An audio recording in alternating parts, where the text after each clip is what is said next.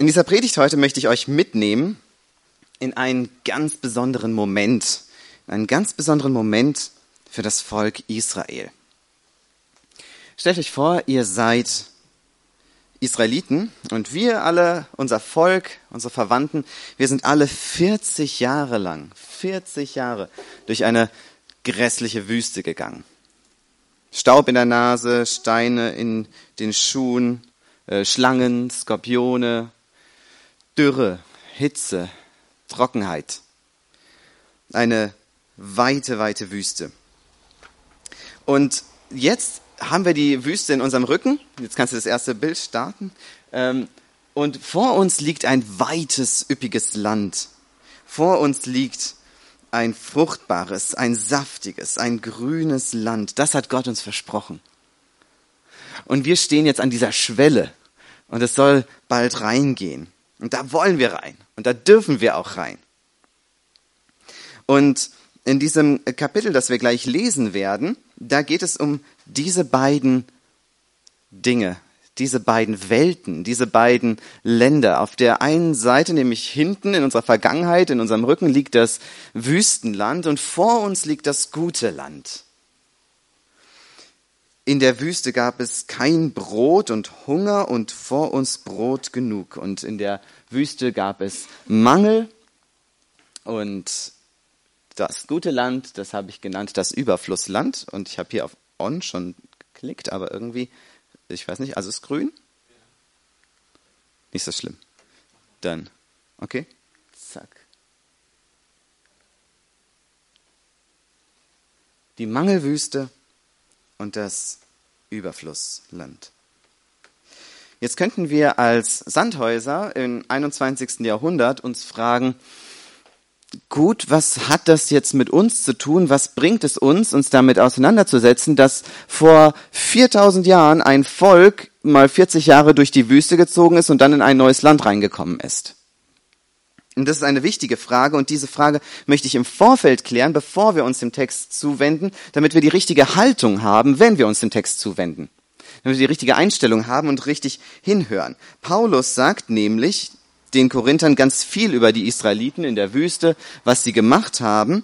Und dann sagt er an einer Stelle, und das ist eine ganz wichtige Stelle, Klick an dieser Stelle, und da sagt er, es ist interessant oder es ist dramatisch, dass viele von denen, die mitgegangen sind, in der Wüste erschlagen wurden von Gott und dort liegen geblieben sind. Und dann sagt er, aber an den meisten von ihnen hatte Gott kein Wohlgefallen, denn sie wurden in der Wüste erschlagen. Das ist aber geschehen uns zum Vorbild. Er sagt, dass es passiert, damit wir es anschauen und lernen. Das ist doch, das ist doch fast ungeheuerlich. Natürlich ist es nicht nur unseretwegen passiert, aber das war ein ganz großes Ziel, das Gott auch damit verfolgt hat, als er das getan hat. Da hat er an uns gedacht, damit wir einmal davon hören, das sehen und lernen. Damit wir es nicht so machen wie die Israeliten damals. Gott hat es so kommen lassen, damit ich, Dominik, heute das sehe und lerne und mich nicht so verhalte wie die Israeliten. Und dann war Gottes Ziel, dass es aufgeschrieben wird. Und als Mose dann in seinem, ich weiß nicht, Ziegenfellzelt saß und auf Papyrus geschrieben hat oder vielleicht auch was in Stein gemeißelt hat, hat er das da nur für die Israeliten gemacht, damit sie irgendwie sich daran erinnern? Nein, es ist geschrieben uns zur Warnung. Wir sind die Adressaten. Und deswegen wäre es leichtsinnig oder es wäre dumm, wenn wir sagen, oh, das Alte Testament, die Mosebücher, das ist nicht sowas für mich. Doch, es ist was für uns, sagt, sagt äh, die Bibel selbst. Es ist für uns. Und deswegen wollen wir es lesen, wir wollen hinhören, wir wollen nachdenken und Gott fürchten lernen und unseren Lebensstil nach dem ausrichten, was er dort festgelegt hat. Natürlich auch bedenken die Brille des Neuen Testaments, da kommen wir dann auch noch dazu. Was hat jetzt diese Wüsten, ähm, Mangel, Wüsten- und Überflusslandgeschichte, was hat das jetzt mit uns zu tun? Paulus sagt auch, in seinem Leben kennt er beides. Er war selber vielleicht nicht durch diese Wüste so gezogen, aber er sagt, er kennt Höhen und Tiefen. Und er sagt den Philippern, ich kann niedrig sein und ich kann hoch sein. Mir ist alles und jedes vertraut, beides Überfluss haben und Mangel leiden. Beides satt sein und hungern. Und vielleicht sagen wir, ja, wir kennen auch aus unserem Leben Zeiten, wo wir leiden, weil uns etwas Wichtiges fehlt, weil wir einen Mangel haben an irgendetwas Bestimmtem. Ein Vermissen ist dort, irgendwie ein, ein Loch im Bauch. Ähm, das haben wir vielleicht seltener hier in Deutschland, aber ein Loch in der Seele vielleicht. Ein Leiden, weil etwas Gutes, was Gott ähm, sonst immer gegeben hat, plötzlich nicht mehr da ist. Oder etwas Gutes, was wir uns so wünschen und dafür beten, dass Gott uns das nicht gibt. Wir sagen, Vater, gib doch bitte. Vater, warum habe ich nicht? Vater, ich kann nicht mehr. Und das sind Mangelzeiten. Und es gibt auch Überflusszeiten. Und wir wollen uns in dieser Predigt heute mit 5. Mose Kapitel 8 beschäftigen und auch in der Klick in der nächsten äh, Predigt. Oh, hier ist ein bisschen verrutscht. Also, äh, es ist nämlich so, dass das Kapitel 5. Mose 8 auch zweigeteilt ist und wir wollen in dieser Predigt diese Woche auf den ersten Teil schauen. Da ist der Blick nach hinten gewandt in die Wüstenzeit und dann in der nächsten Woche, da geht's dann um das Überflussland. Da schauen wir dann auf das, wo die Ströme fließen.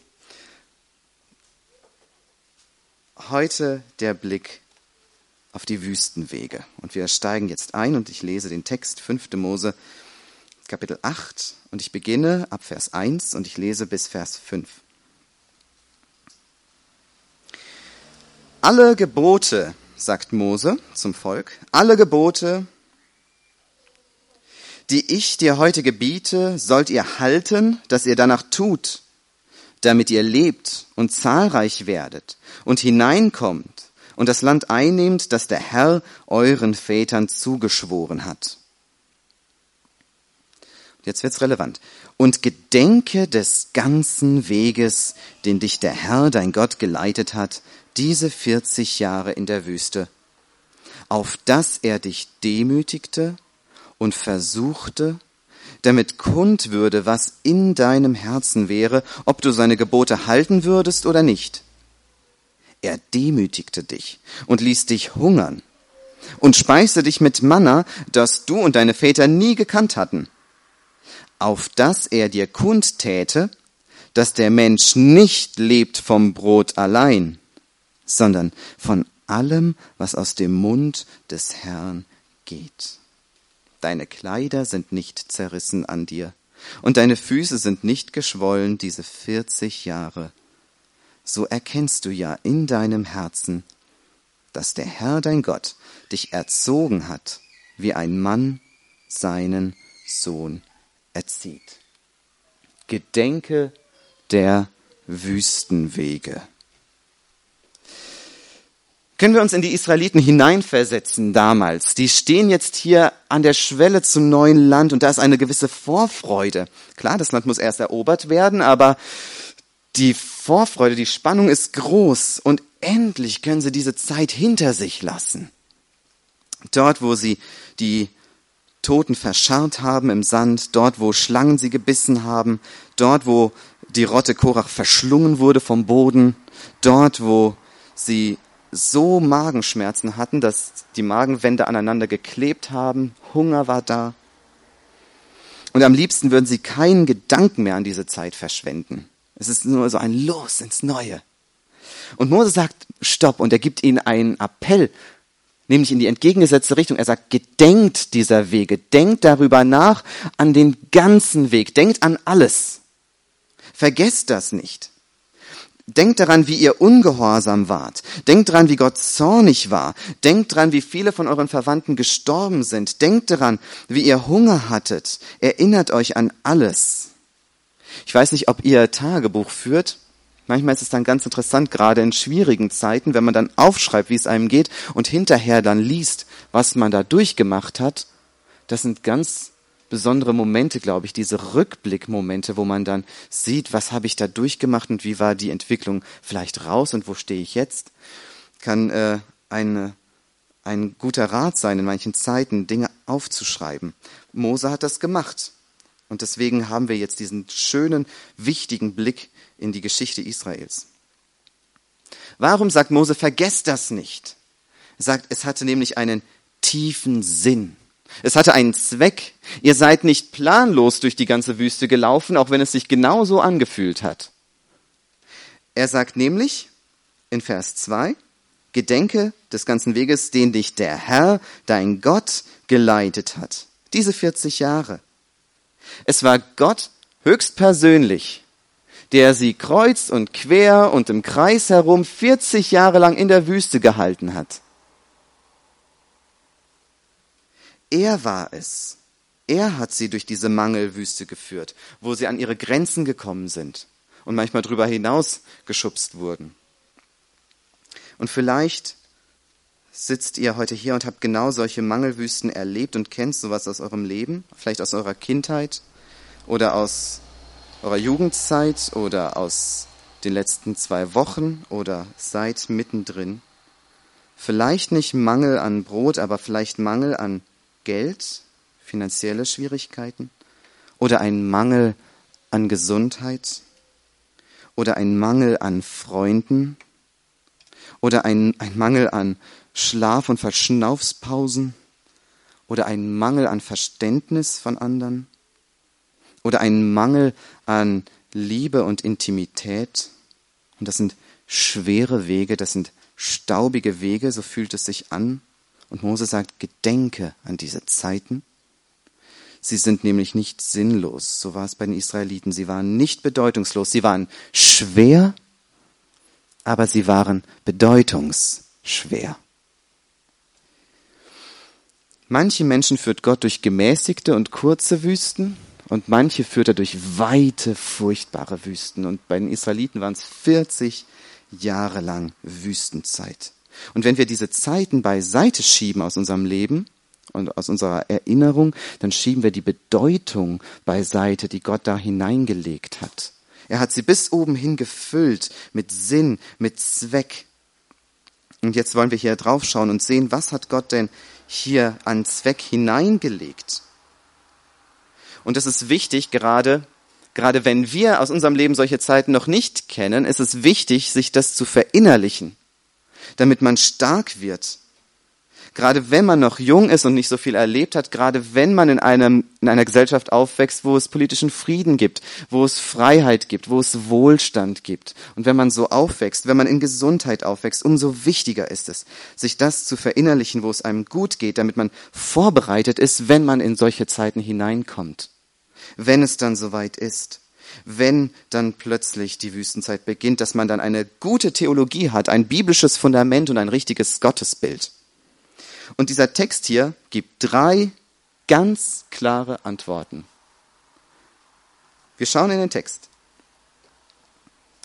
Jetzt kann man an dieser Stelle einen Schritt weiter einfach, genau. Geht es? Nee. Einfach Klick und dann ist schwarz. Okay.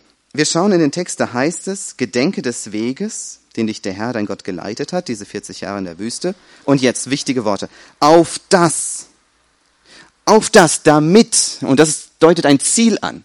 Es war nicht planlos, sondern auf das, warum, wozu, auf das er dich demütigte. Also Grund Nummer eins, damit Gott dich demütigte. Und er wiederholte es nochmal in Vers 3. Er demütigte dich und ließ dich hungern. Was fangen wir mit so einer Aussage an? Wenn wir heutzutage das Wort demütigen hören, dann haben wir ein bestimmtes Bild vor Augen und einen bestimmten Beigeschmack. Das klingt wie, da ist jemand, der macht einen anderen schlecht, macht ihn nieder und demütigt ihn vielleicht vor anderen, er blamiert ihn vielleicht vor anderen, damit er sich selbst gut fühlt, er drückt jemanden in den Staub, stellt sich auf seinen Nacken, damit er selber ein bisschen besser dasteht. Ist das das, was Gott bezweckt hat mit den Israeliten? Ein ganz klares Nein. Das ist es nicht. Woher wissen wir das? Aus dem Text. Weil der Text an diesem Vers 5, wo es dann zu Ende geht mit diesem Abschnitt, da heißt es nämlich, so erkennst du ja in deinem Herzen, dass der Herr dein Gott dich erzogen hat, wie ein Mann seinen Sohn erzieht.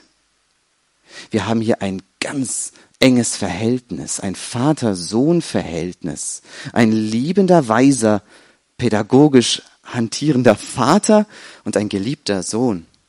Das ist der Kontext, in dem Mose das verstanden haben möchte und in dem Gott das verstanden haben möchte. Aber was, was heißt denn demütigen in diesem Vater-Sohn-Verhältnis? Wann ist ein Vater dabei, seinen Sohn zu demütigen? Was bedeutet es? Es bedeutet, der Vater schreitet ein, weil der Sohn verblendet ist in seinem Stolz. Wenn der Sohn egoistisch ist oder übermütig oder wenn der Sohn ein verzerrtes Bild von sich hat und von der Welt um sich herum. Wenn alles sich um ihn kreist oder wenn er irgendwie ähm, so ein schräges Bild von sich selbst hat, dass Gott sagt, hier muss was gerade gerückt werden, was schlecht ist, was schief ist.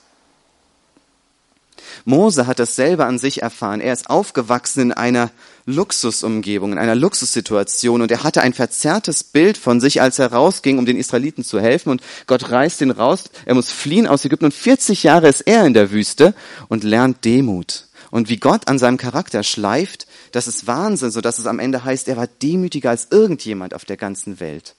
Er hat ein, ein, eine diamantene Demut in ihm reifen lassen.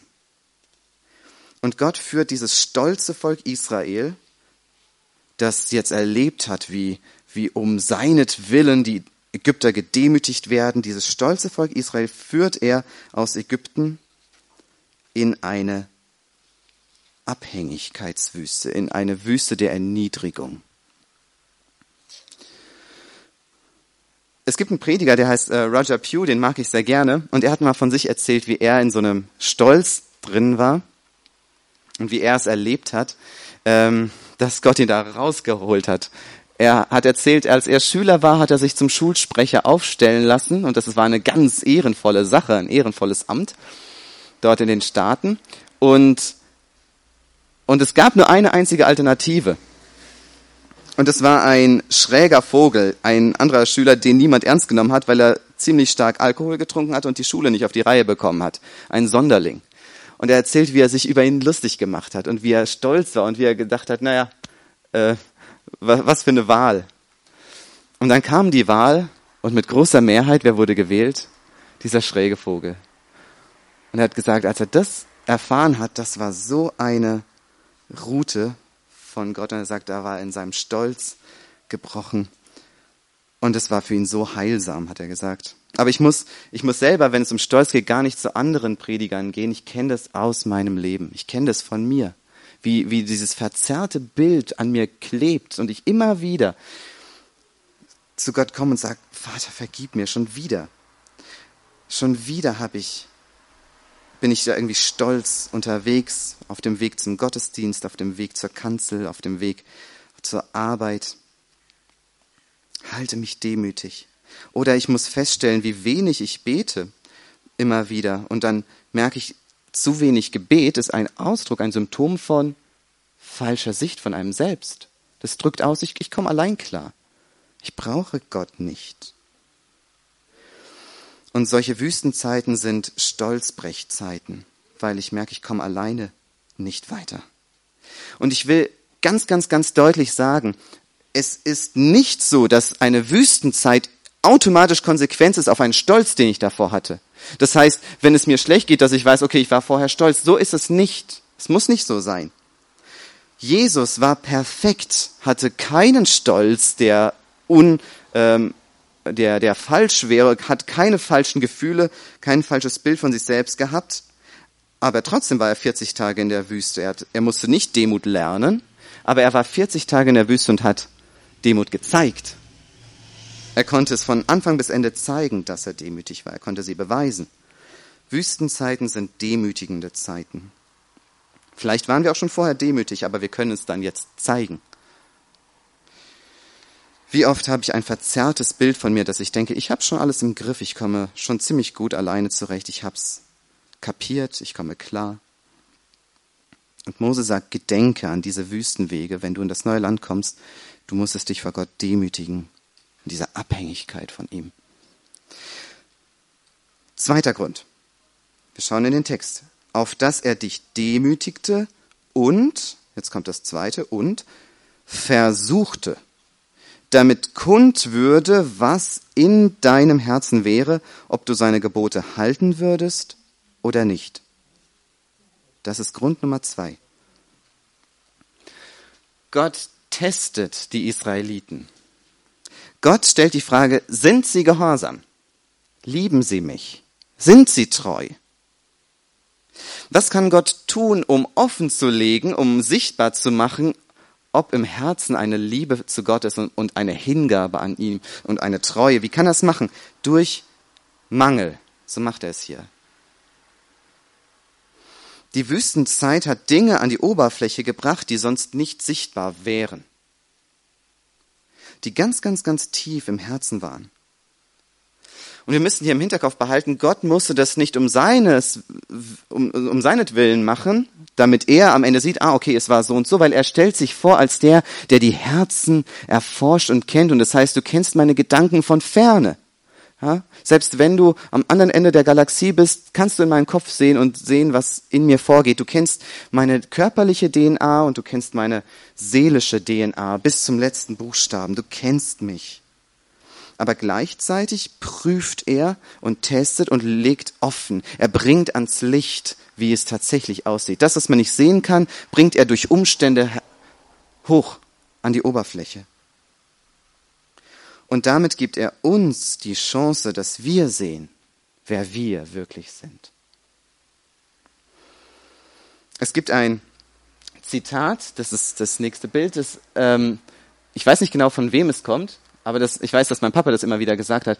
Den Wert eines Diamanten kann man erst sehen, wenn man ihn aus der Fassung bringt. Den Wert eines Diamanten kann man erst sehen, wenn man ihn aus der Fassung bringt wenn Menschen plötzlich, wenn, wenn diese Fassade von Höflichkeit, von Routine, von eingeübten Abläufen plötzlich Risse bekommt und man so ein bisschen aus der Fassung gerät, plötzlich kommen Dinge raus, schimmern durch, die man vorher nicht gesehen hat. Und die auch drin sind in uns. Aus der Fassung gebracht werden. Und dann gibt es zwei Möglichkeiten, zwei mögliche Reaktion, das, was passieren kann, das, was durchschimmern kann durch diese Risse an der Oberfläche. Und das sagt der Text nämlich,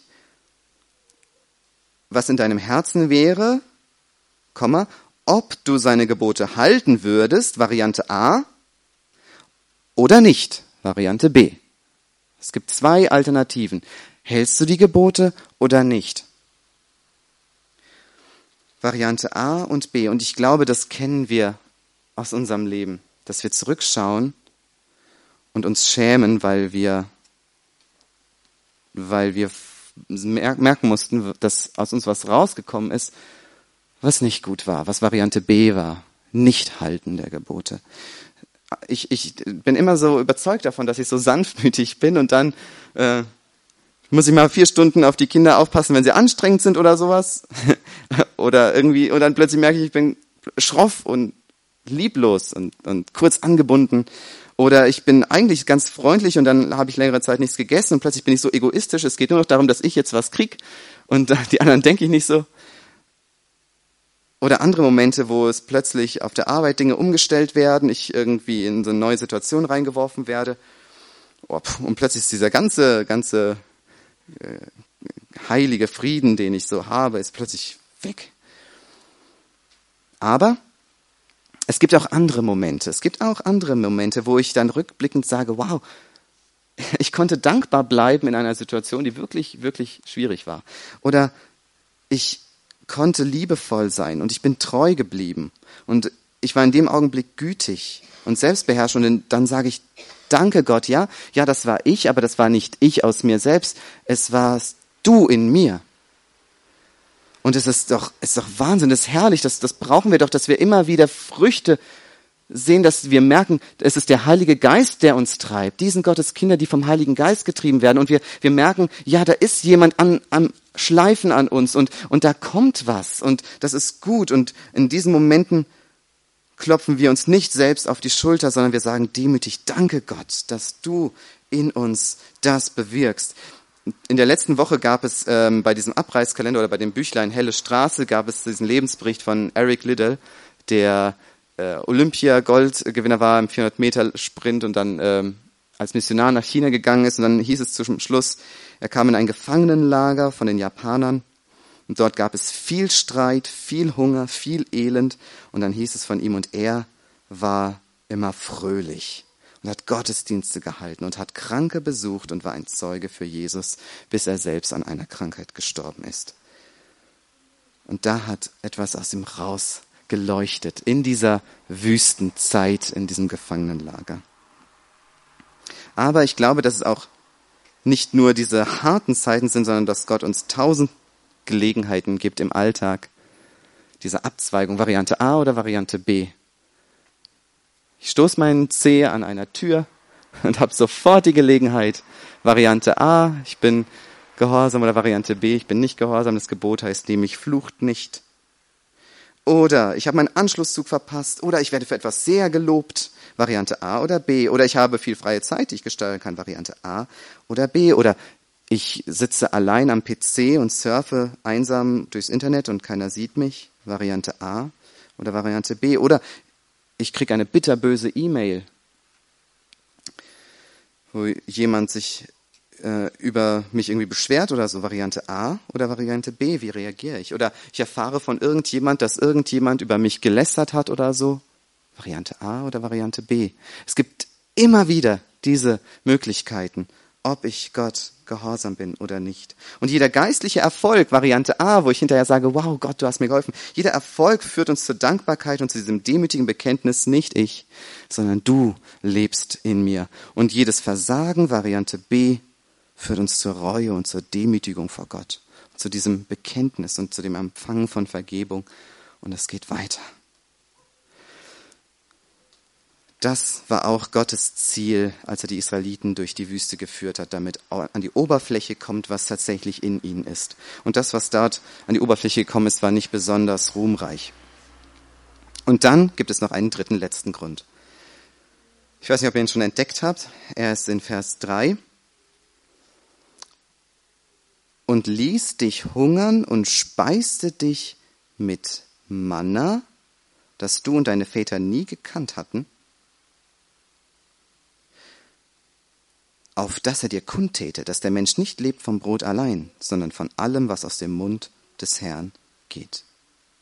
Es hier ist spannend, dass Gott etwas gibt. Eine Mangelwüste ist nicht nur eine Mangelwüste, sondern auch eine Gott gibt Wüste. Es ist auch eine Gott gibt Wüste. Gott hat ein pädagogisches Ziel. Du kannst das äh, nächste einfach schwarz, genau. Der Mensch lebt nicht vom Brot allein.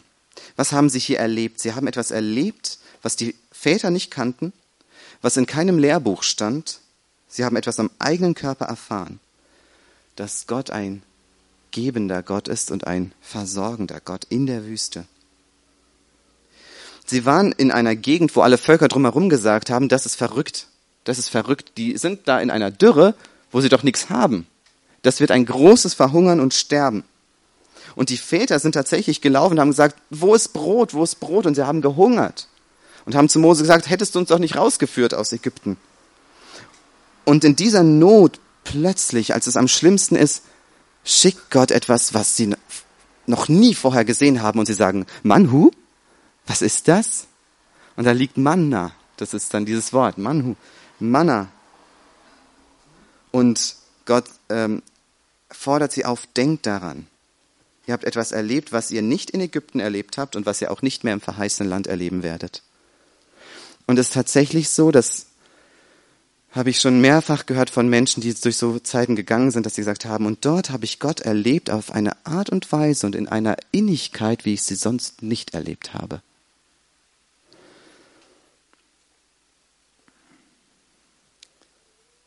Zuerst dachten sie, wir werden sterben, wir werden sterben.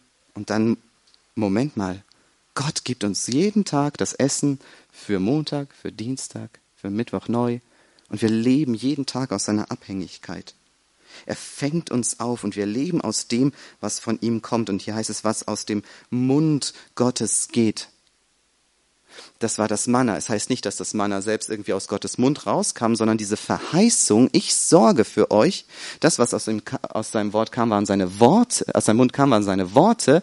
Und das ist das, was er verspricht. Und was er verspricht, ist so real wie das, was auf dem Boden liegt. Deswegen geht es eins in eins. Wenn Gott verheißt, dann ist es real, dann ist es, ist es so. Und es gibt einen Paralleltext zu dieser Geschichte und das ist Jesus, wie er in die Wüste geführt wird. Gott führt die Israeliten in die Wüste und der Geist heißt es führt Jesus in die Wüste. Und die Israeliten sind 40 Jahre in der Wüste und Jesus ist 40 Tage in der Wüste. Und die Israeliten haben Hunger und Jesus hat Hunger vom Fasten. 40 Tage. Und die Israeliten werden versucht und Jesus wird versucht. Das ist hier eine Parallelführung. Und dann sollen die Israeliten lernen, der Mensch lebt nicht vom Brot allein, sondern von einem jeden Wort, das aus dem Mund Gottes geht. Und Jesus demonstriert, dass er diese Lektion perfekt gelernt hat und beherrscht.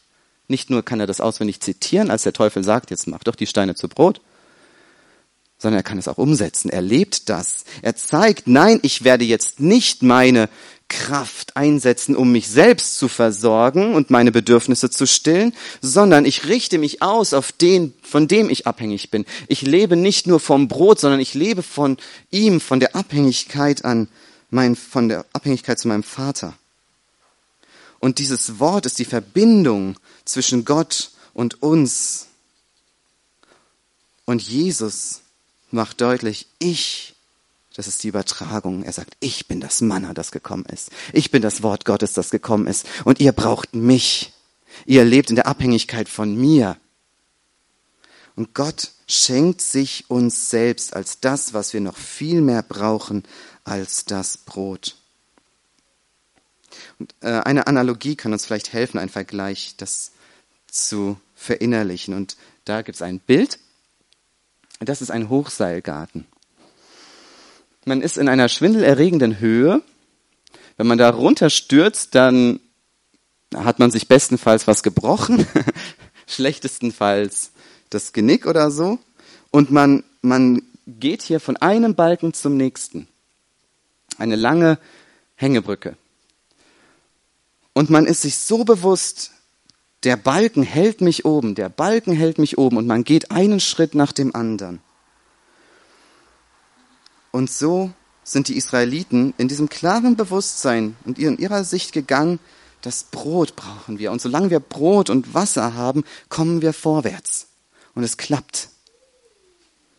Und es, und es gibt Sicherheit, wenn der Fuß auf dem Balken steht, weil man darunter diesen Abgrund sieht. Und man, man lebt in dieser ständigen Angst, wenn, wenn das jetzt fehlt, dann, dann ist zu Ende. Und plötzlich, Gott als der weise Vater, ja, das ist eine harte Lektion, aber er zieht da was weg, auf was sie sich stützen wollen.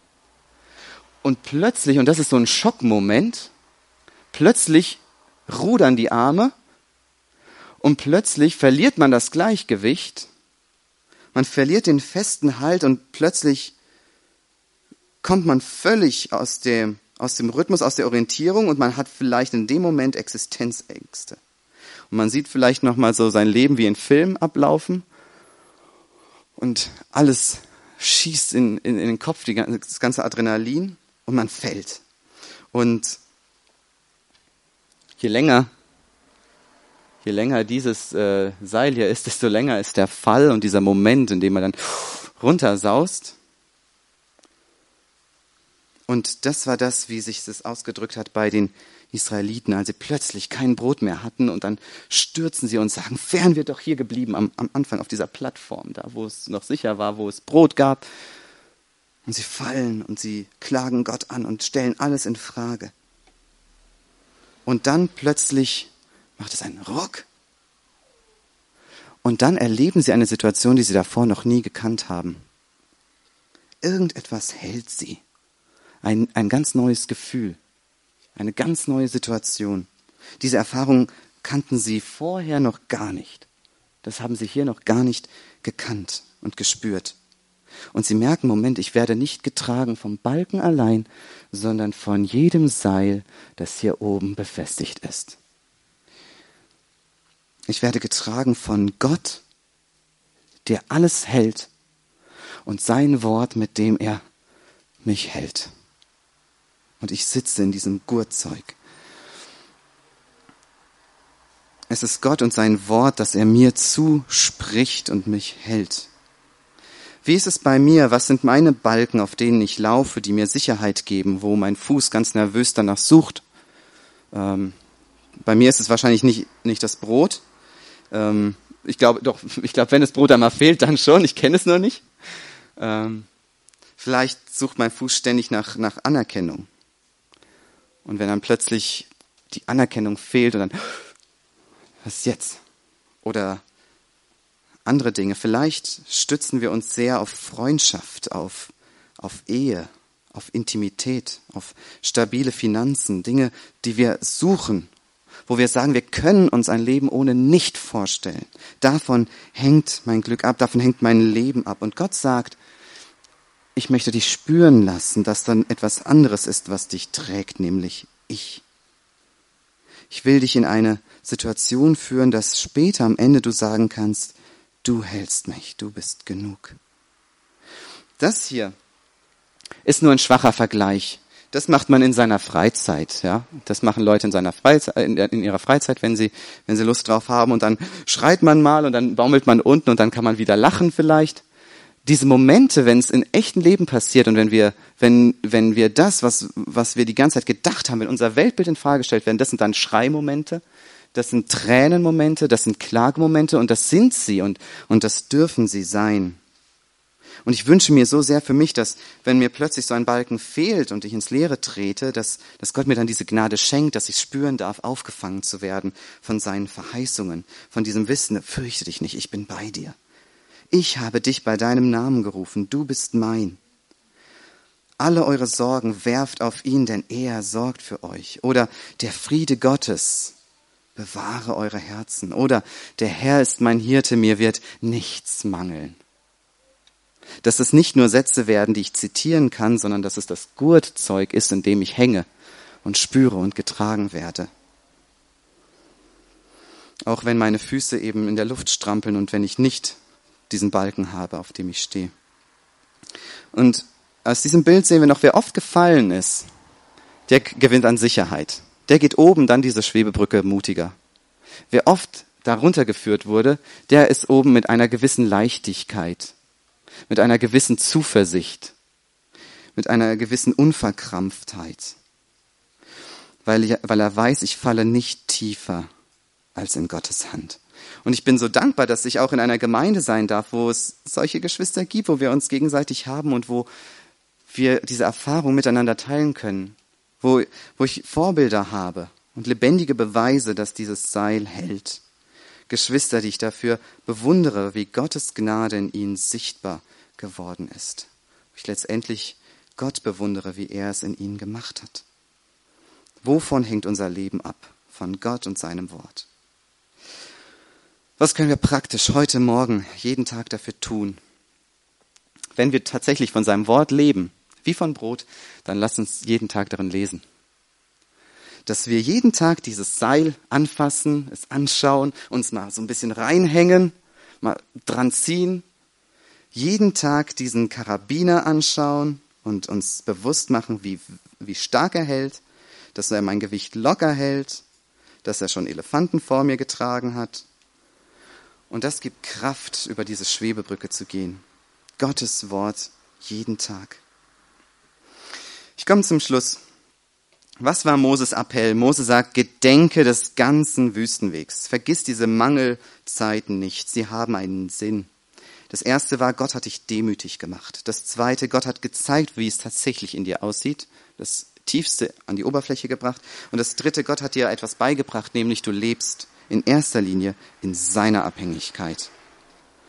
Und es ist ein Privileg, dass wir jetzt im 21. Jahrhundert auf diese Wüstenzeit der Israeliten schauen können und das lernen können und in Gottes Erziehung sehen können. Und wir sind begeistert und können sagen, ja, Gott führt in schwere Zeiten, er hat es mit den Israeliten gemacht, aber für sie waren es bedeutungsschwere Zeiten. Und das gibt uns Zuversicht, auch in unserem Leben nach Bedeutung zu suchen in diesen Zeiten. Wir sagen, danke Gott, dass du uns erziehst. Amen.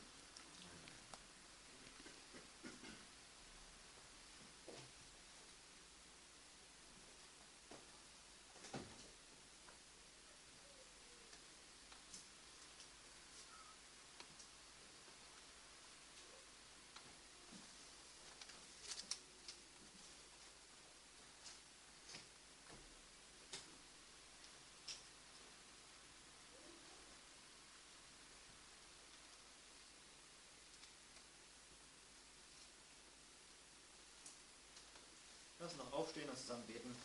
Also ein paar beten.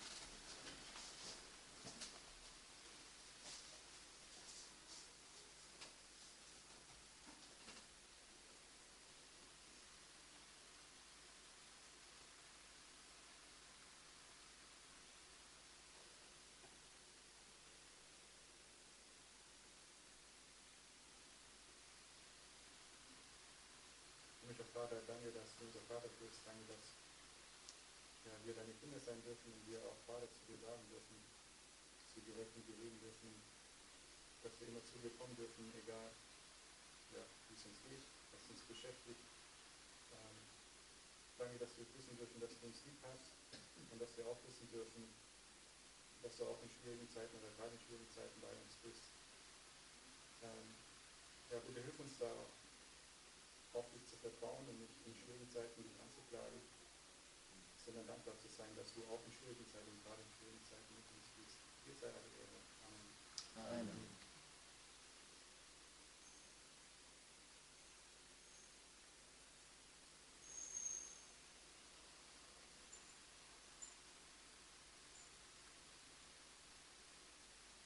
Jesus, wir danken dir für die Ermutigung durch dein Wort heute Morgen.